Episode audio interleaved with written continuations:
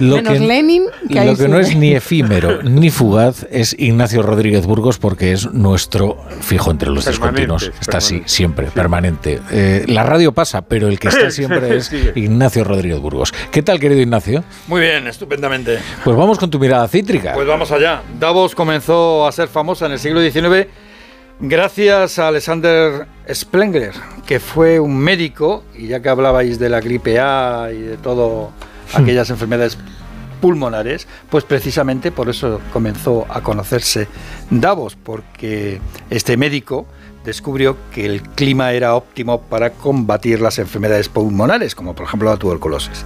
Pero hasta hace medio siglo Davos no comenzó a salir en los papeles salmón, en los diarios económicos, y lo hizo gracias al foro de Klaus Schwab. Pues así, con música tirolesa de los grisones, que al fin y al cabo es donde está Davos. Es que la audiencia no lo ve, eh, pero eh, Ignacio Rodríguez Burgos hoy está en la brújula de la economía vestido de tiroles. y está muy guapo, claro, efectivamente, con mi pantalón corto y con peto. ¿eh? Pues mira, hoy no han estado frente a frente y tampoco con pantalón corto. ¿eh? Eh, pero sí ha sido la tarde, ha estado protagonizada por las intervenciones del presidente argentino Javier Milei y del presidente español Pedro Sánchez. El primero ha defendido sin cortapisas el capitalismo como mejor sistema para acabar con la pobreza en el mundo y alerta del peligro que supone el avance del socialismo. Asegura que los valores de Occidente están en riesgo. Lamentablemente, en las últimas décadas motivados por algunos deseos bien pensantes de querer ayudar al prójimo y otros por el deseo de pertenecer a una casta privilegiada, los principales líderes del mundo occidental han abandonado el modelo de la libertad por distintas versiones de lo que llamamos colectivismo. Milei asegura en su discurso, asegurado en su discurso que el PIB por habitante del planeta apenas se movió desde el año cero hasta 1800, hasta la llegada de la revolución industrial y del capitalismo moderno. Pedro Sánchez ha sido su antagonista, ha criticado el discurso neoliberal y ha pedido a las empresas la colaboración para defender la democracia y frenar la ola reaccionaria. Y ha abogado en Europa por acuerdos con liberales y con el Partido Popular Europeo. Para eso creo que después de las elecciones europeas lo que necesitamos es un acuerdo entre las grandes familias políticas, socialdemócratas, Partido Popular y liberales. Perdón que interrumpa, Pedro Sánchez, eh, pero es una de las prerrogativas del director del programa. Eh, yo si fuera su escritor de discursos diría, mira, por resumir, lo contrario de lo que yo he hecho en España. a ver si nos enteramos, porque es que va a ser muy largo de explicar, ¿no? Pues eso, lo contrario. Lo contrario.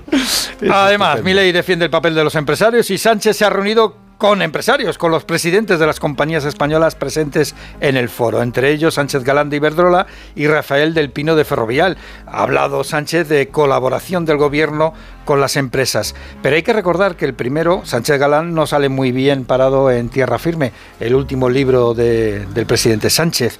Y Rafael del Pino, recordemos, tampoco, se le acusó, eh, le acusó de no ser patriota por trasladar su compañía a los Países Bajos.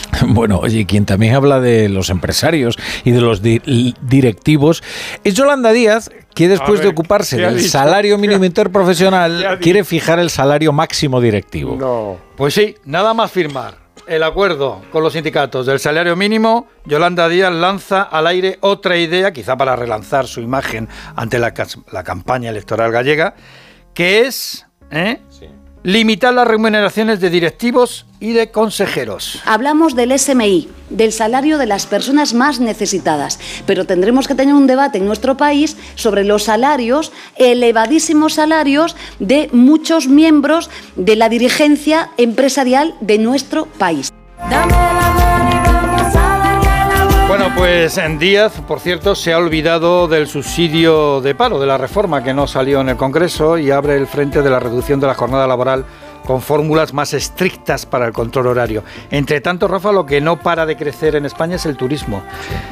El año pasado generó casi 190.000 millones de euros Bien, y supone ya, representa ya el 13% del PIB español. Oye, y Europa nos tira de las orejas, sí. porque dicen que España es el país que más lentamente ejecuta los fondos estructurales. La tasa de ejecución es del 60%, somos los más lentos con diferencia, y esto con los fondos estructurales, que ya deberíamos de tener cierta experiencia porque llevamos cobrándolos desde hace muchísimo tiempo. Pero es que en los fondos Next Generation la cosa no va mucho mejor. Y quien lo dice es la presidenta de la IREF, Cristina Herrero, que ve cosas sorprendentes que no tienen que ver eh, esos gastos ni con la recuperación ni con la transformación. Y cuando entras a ver el tipo de cosas que se están financiando, pues son cosas que no sé si tienen mucha capacidad transformadora. Entonces, con eso sí que, eh, bueno, pues supongo que las administraciones están intentando que se financie con el plan de recuperación, cosas que si no tendrían que financiar con sus propios recursos. Vamos, Rafa, ¿sabes cómo se le llama eso? Se le llama el ya que. pues ya que estamos, pues ya que, ya que, eh, ya que, pues eso. Oye, hablando de dinero, dos cosas muy rápidas. Christine Lagarde ha anunciado que en el verano pueden bajar los tipos de interés en la zona euro y en China nos ha dejado hoy, China nos ha dejado hoy unos datos económicos para reflexionar y también demográficos. Son espectaculares. El PIB chino subió un 5,2% el año pasado. Pues bien, ha generado inquietud. ¿Por qué? Porque es menos de lo que se esperaba. ¿eh? Y segundo, por segundo año consecutivo, baja la población china. Ahora hay dos millones de chinos menos. al otro lado de la muralla.